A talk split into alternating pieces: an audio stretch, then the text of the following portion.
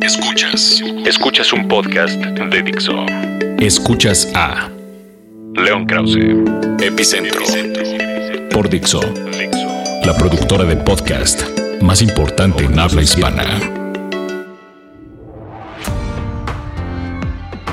Amigos, me da mucho gusto saludarlos. Bienvenidos una vez más a Epicentro. Gracias por escucharnos. Hoy tenemos que comenzar y dedicarle una gran parte del podcast.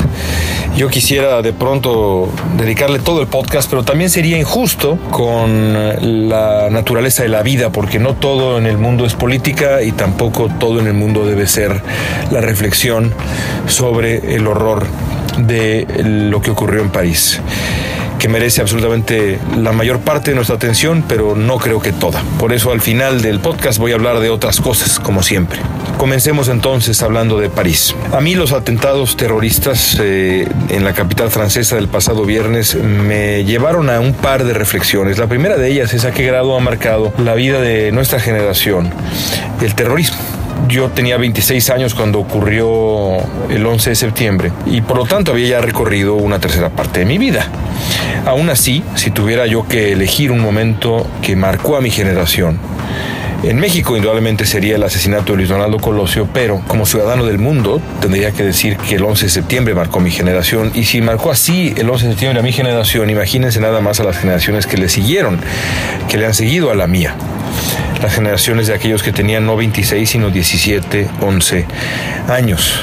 Lo cierto es que el terrorismo ha marcado a nuestro mundo desde que ocurrieron los ataques del 11 de septiembre.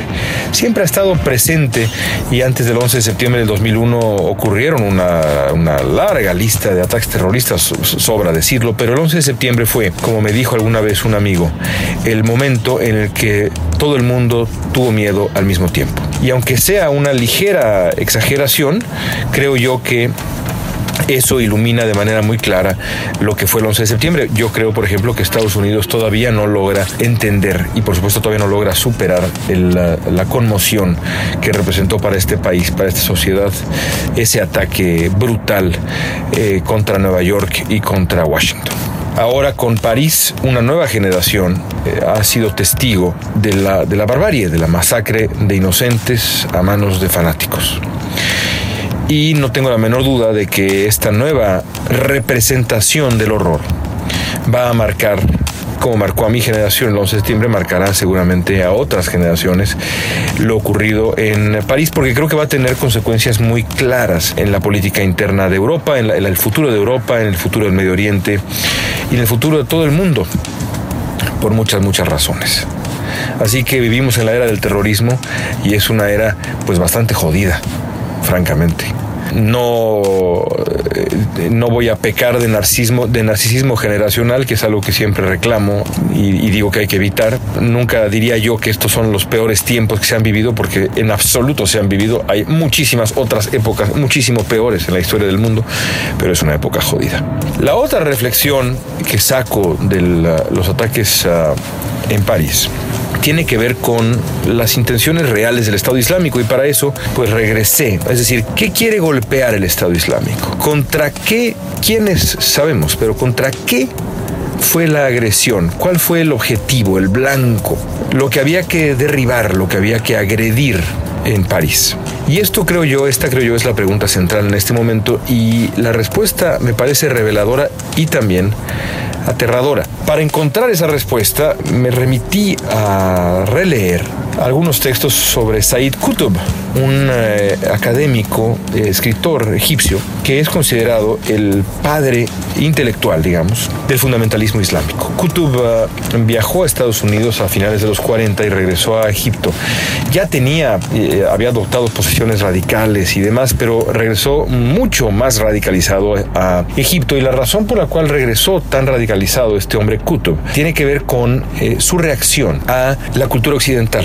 Dicen eh, sus biógrafos, o quienes lo han estudiado más bien, que Qutb regresó impresionado, eh, atemorizado y asqueado ante lo que consideró el carácter disoluto de la sociedad estadounidense, por ejemplo, la libertad sexual, en fin, regresó con una suerte de auténtica reacción alérgica ante las libertades de Occidente. Y a raíz de eso, a partir de eso, empezó a crear eh, una serie de manifiestos que luego aparecieron en libros y, demás que publicó Kutub, en los que básicamente presenta un argumento en el que dice que las sociedades occidentales han perdido contacto con el mundo espiritual, han perdido contacto con lo divino y han en cambio se han entregado a vicios, eh, libertinaje y todo esto que es que para Kutub era terrible y para nosotros, para ustedes, para mí, para nosotros que vivimos en Occidente,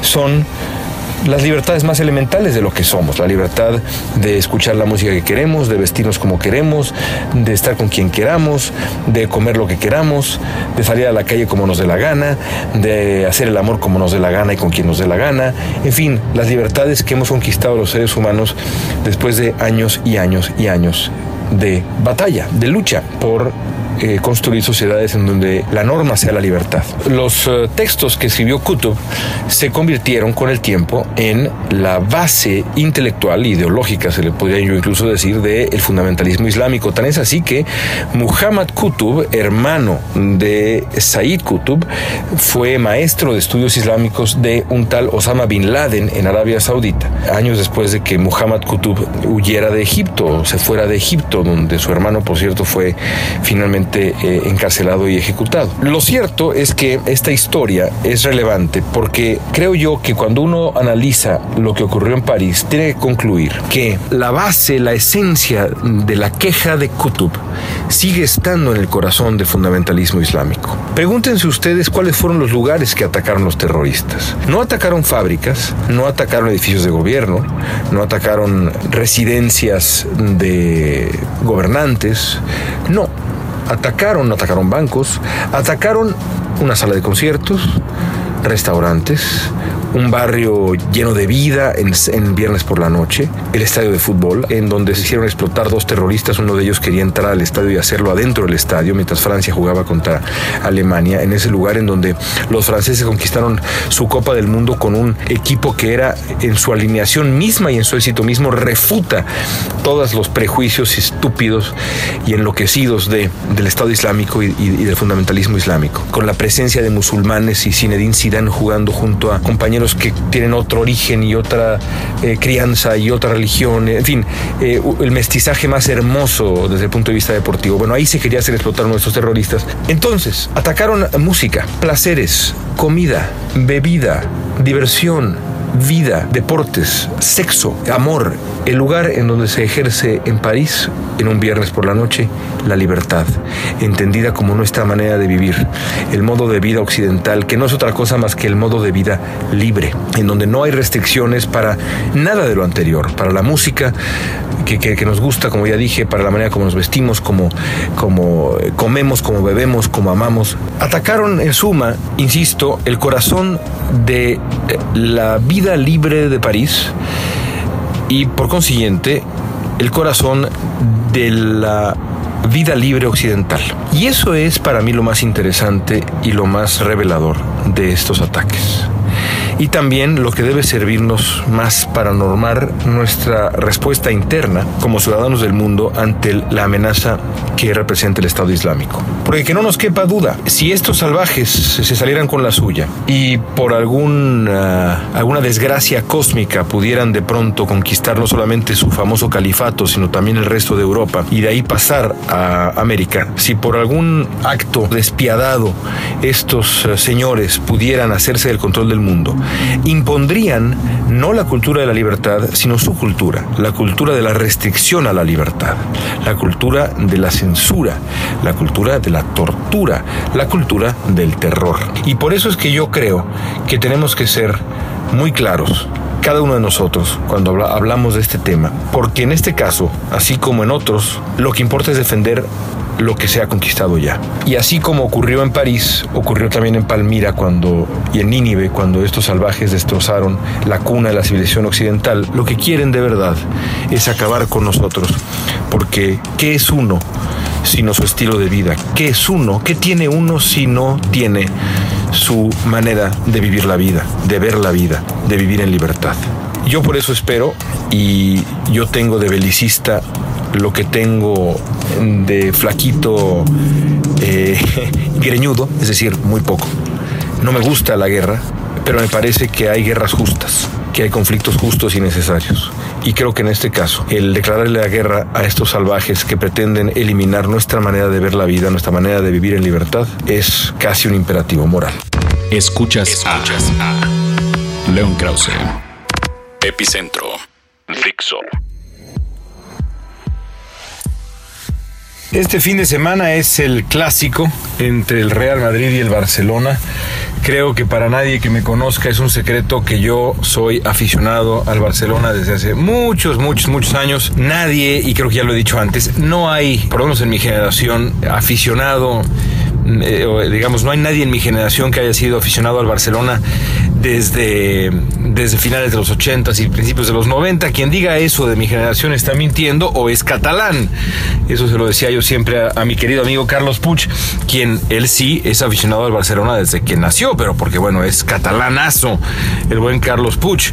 Eh, yo no soy catalán, soy lo que sí soy, es un buen aficionado al fútbol, creo yo, pero también soy un hombre que nació en 1975 y bueno, como tal, la verdad es que mi generación creció, crecimos enamorados de Hugo Sánchez en el Real Madrid. Pero eh, eso me duró, me duró no poco, tampoco, pero digamos, eh, por ahí de principios de los 90, principios, principios de los 90, cambié mi filiación futbolística en España del Real Madrid al Barcelona. Mi cercanía con el Real Madrid tenía que ver puramente con la presencia de Hugo Sánchez. Y como Hugo salió, como salió del Real Madrid y demás, ya no me interesaba y adiós. Y descubrí eh, la filosofía del Barcelona, la filosofía del, del juego del Barcelona. Y además por esa época comenzó el resurgir más espectacular del, del fútbol del Barça con el famoso Dream Team y demás y, y, después pues el resto el resto es historia también cuando llegó Rafa Márquez y se convirtió en el jefe de jefes de ese equipo pues eh, mi amor por el Barça no hizo más que crecer y ahora es sin duda alguna una de mis de mis grandes grandes pasiones eh, así como Cruz Azul es mi frustración infalible el Barcelona se ha convertido que es mi otro amor futbolístico se ha convertido en mi alegría infalible el Barça desde hace muchos años nos da a los aficionados, a sus aficionados, eh, felicidad, alegría eh, y momentos de auténtica satisfacción. Así que bueno, es el clásico. Y como preparación para el clásico, me puse a ver el otro día el documental de Cristiano Ronaldo, la película de Cristiano Ronaldo. Como ustedes saben, eh, en los últimos, el último par de años, quizá el último año, cada uno de los dos grandes jugadores del mundo, Messi y Cristiano, pues eh, se mandaron a hacer, y si no se mandaron a hacer, que creo que creo que me equivoco, aunque en el caso de Cristiano no estoy seguro, pero en fin, se mandaron a hacer, quizás suena como que pagaron por, y la verdad es que no es así. Eh, fueron objeto de un, de una de películas documentales, cada uno de ellos. La de Messi, dirigida por Alex de la Iglesia, este director español bastante enloquecido pero en fin, muy, muy, muy divertido personaje. Eh, ya la comenté hace algún tiempo, la película de Messi, que eh, tiene eh, sobre todo una característica, tiene varias, pero sobre todo una característica que viene al caso para este comentario. Messi no aparece, o más bien Messi no habla.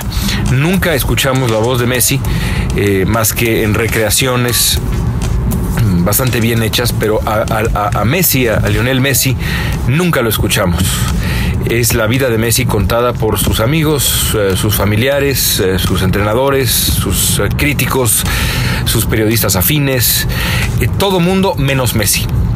Y la verdad es que el retrato que surge de ese documental es un retrato bastante conmovedor. De un personaje que por lo demás es bastante frío. Messi no es un hombre al, que se le dan las emociones. Las emociones las genera jugando al fútbol y se acabó. No es un histrión en el absoluto. Por eso es interesantísimo ver el documental de Cristiano en donde ocurre exactamente lo contrario. Todo lo que vemos y escuchamos en el documental de Cristiano Ronaldo es a Cristiano Ronaldo.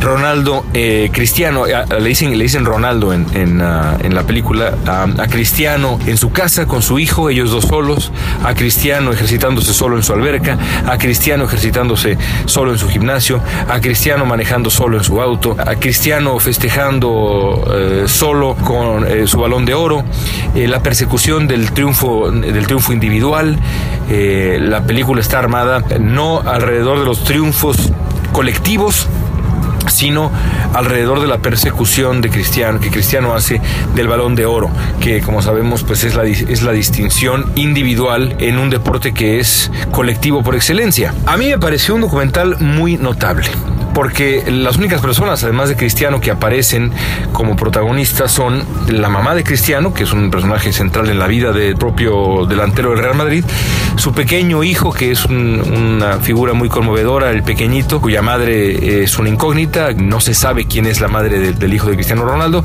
y el agente de Cristiano Ronaldo, que es considerablemente más desagradable que Cristiano Ronaldo, un tal Jorge Méndez, que también es eh, el agente José Muriño y que es como un personaje de caricatura. A mí pareció una película en el fondo muy triste, porque a diferencia de la película eh, de Messi, en la película de Cristiano nunca escuchamos la opinión de Sergio Ramos o de Iker Casillas o de Sir Alex Ferguson o de Carlo Ancelotti o de Florentino Pérez de nadie, o de periodistas, nadie, es solamente cristiano. Es como si Cristiano Ronaldo interpretara, por lo menos en esta película, al fútbol, insisto, como un deporte eh, que se disputa en lo individual, a pesar, de, a pesar de que es exactamente lo contrario, un deporte que en su nombre mismo es un deporte de asociación. Detrás de eso, de ese aislamiento que Cristiano mismo explica como tal en la película, hay, yo creo, una vida bastante triste, una vida, pues sí, profundamente aislada, en donde el jugador tiene muy pocos amigos, muy poca gente en la que confía. Ese es el lado oscuro. A mí no me parece entrañable Cristiano Ronaldo, a pesar de que tiene una biografía que podría serlo, no me resultó entrañable ni siquiera verlo con su hijo, que es una cosa que me había llegado profundamente anteriormente.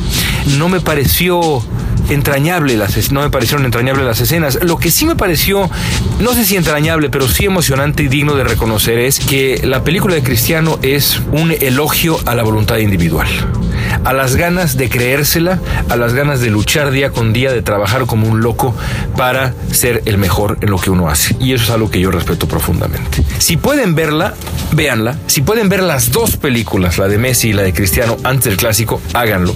Porque creo que ilustra bastante bien los momentos ya desde hace un buen tiempo por los que atraviesa cada uno de los equipos en donde cada uno de estos jugadores ha hecho la parte más gloriosa de su carrera.